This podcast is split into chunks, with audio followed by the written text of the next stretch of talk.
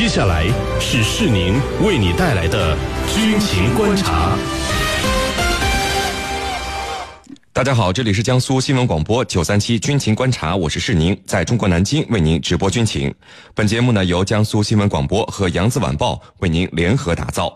如果你想参与我们今天的话题讨论呢，依旧是可以通过添加江苏新闻广播的微信公众号，点击菜单栏“大蓝鲸 Life” 参与我们的直播互动。那今天的军情观察之谈兵论战，您将会听到。缅甸又爆发激烈内战，部分少数民族武装对政府军发起突然袭击，战事将会如何发展呢？此外，我们还将和您关注俄罗斯总统专机遭瑞士战机抵近监视，瑞士解释说这是例行做法。作为永久中立国的瑞士，为何对俄罗斯如此不友好呢？我们的军事评论员稍后将会为您详细解读。在孙主编说军事环节，将会为您讲述。蒋介石残军何以在金三角留下六万名后代的故事？好，首先进入到今天的军情观察之谈兵论战。您接下来将会收听到的是军情观察之谈兵论战。好的，那今天的军情观察之谈兵论战，我们继续邀请到的两位军事评论员呢，分别是解放军国际关系学院的陈汉平教授和解放军南京政治学院的袁周教授。两位呢，稍地来和我们的军迷朋友们打一个招呼。军迷朋友们，大家好，我是陈汉平。军迷朋友们，大家好，我是袁周。好的，那我们来看到今天的第一条消息。呃，十一月二十号的凌晨，缅甸政府军和部分少数民族地方武装在缅甸北部靠近我国的地区呢发生了军事冲突。呃，与之相接壤的我国云南省德宏州芒海镇畹町镇呢，能够清楚地听见激烈的炮火声，并且呢有榴弹落入到我国境内。同时，缅甸躲避战火的边民大量涌涌入到我国的境内，当地政府呢已经启动了应急预案，开展国际人道主义救援。我们今天呢，首先就关注到突然战火重燃的缅甸局势。呃，袁教授，根据我们目前得到的消息啊，二十号的凌晨呢，缅甸的果敢、德昂、若开和克钦四家武装是近十个混合营组成了一个联合部队，突然对。缅军的多个据点进行了围攻，那么由于这个事发很突然，缅甸政府军支援的路线都被这个联军给切断了，而且因为这个后勤补给不利，这些缅军呢是不得不坚守据点，是苦苦待援。一些地方的战士打的也是相当的激烈啊，而且有大量的平民受伤。那果敢、德昂、若开和克钦为什么会是这四支武装还组成了一个联军？而且他们近十个混合营啊，他们的混合营是一个什么样的战斗水准呢？请您先给我们分析一下。好的，呃，缅甸的战事呢，主要源自缅甸的大民族主义政策，呃，大缅族主义政策啊，造成的这个呃北方少数民族和他的主要民族缅族之间的激烈的民族矛盾。那么长期的内战呢，使得缅甸形成了今日这样一个国中有国、一国多军的状况。呃，特别是缅北地区有数十支大小的民族武装存在，那么他们各据一方，拥兵自重，经常和缅甸的政府军呢发生冲突。那么此次和缅甸政府军发生冲突的四方分别是果敢、德昂、若开和克钦。呃，我们注意到啊，在今年七月，缅甸的少数民族地方武装啊召开了一个会议，共同商讨实现民族和解的问题。那么参加的有十七个民族武装啊，他们派了代表。那么但是呢，呃，此次参与冲突的果敢、德昂和若干这三支武装呢，都没有派代表参加这次会议。可见啊，他们有着共同的呃不能被缅甸政府所满足的这种诉求。那么这让他们团结到一起来联合对付缅甸政府军。目前来看，少数民族的联军呢，他们的战斗力呃，我觉得还是不错的。那么从公开的信息上来看，呃，他们深得了。呃，这种游击战和运动战的这种思想精髓，那么在总体实力实力啊不如政府军的情况下，依托缅北有利的地形，对缅北的政府军实施了一种围点打援的战法。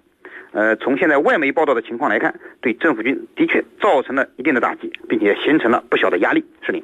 嗯，好的。那程教授，呃，目前这个缅甸的彭县、棒赛、木姐幺零五等地呢，都已经被这个明第五的联军给控制了。那这个蒙古县城呢，也是被他们给包围了，而且据说战局正在从这个边境向缅甸的内地推进，而且呢，已经有这个联军的先头部队到达了贵凯县的境内，在支援作战。我刚才说的几个地名呢，都是缅甸境内的这个地区的名称啊。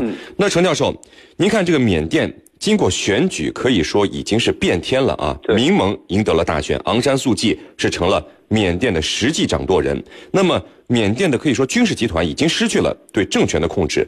为什么这个时候就是缅甸的这些民地武还要突然发起战事？缅甸政府军现在看来是不是毫无准备，所以被打得这么被动？嗯，这里头我们要特别关注几个背景。第一个背景呢，就是，呃，缅甸政权变天以后，由民盟来执政。民盟执政以后，昂山呢，他推出了叫二十一世纪兵戎精神。那么，兵戎精神是他的父亲当年提出来的，就是要全国和解。那么，他现在又重提这个，并且定名为二十一世纪的兵戎精神。那目前呢，缅甸比较大的十五个少数民族武装有八个同意呢参与进来，参与和平谈判。另外七个呢，因为各种各样的原因没有加入进来。那么在这样的一个背景下，缅甸军方政府军就开始对这些这七个少数民族武装进行持续的打压，包括包围，包括这个兵力部署等等，给他们非常大的压力，就是逼迫他们，你要么你放下武器，要么你就被我们消灭。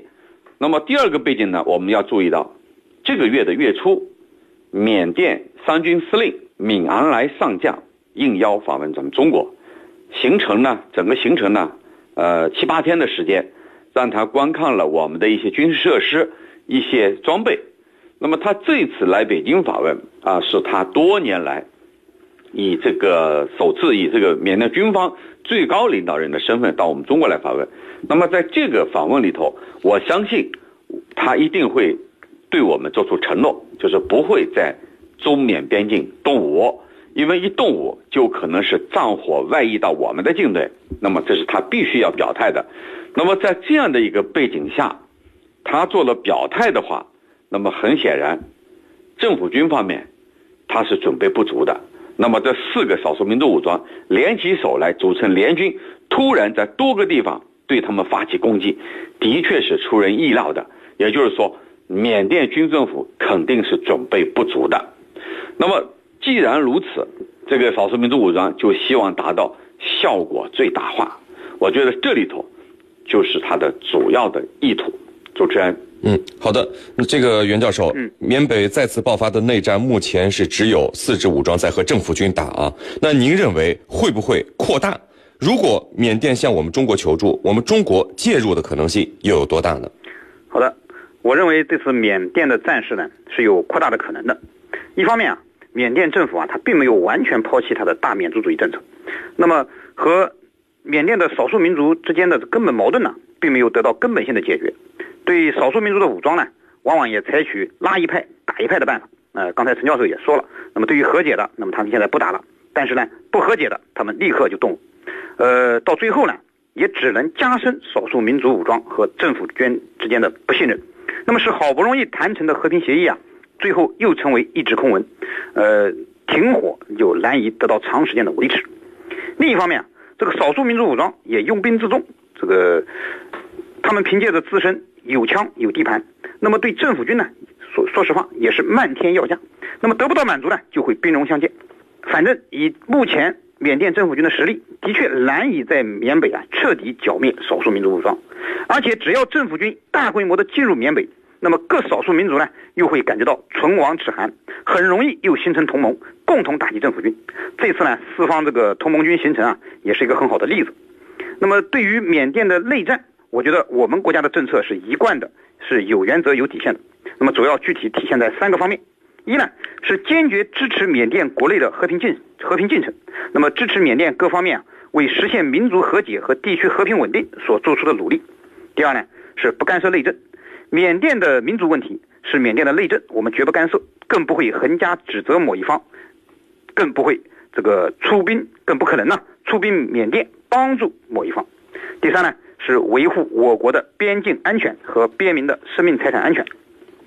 那么，所以边境枪声一响，那么我们立刻有了行动，那么加强了对呃边界线的巡逻，并且做好了开展国际人道主义救援的这种准备。那么，这都是保境安民的必要措施。是令。好的，我们来看到就有网友问啊，呃，他问这次会打多久呢？谁的赢面更大一些呢？还是只是在和我们中国的边境地区打呢？啊，陈教授，那您是怎么看的？嗯，好的。那么至于能够打多久的问题，刚才袁老师也讲了，我个人认为呢，不会持续很长的时间。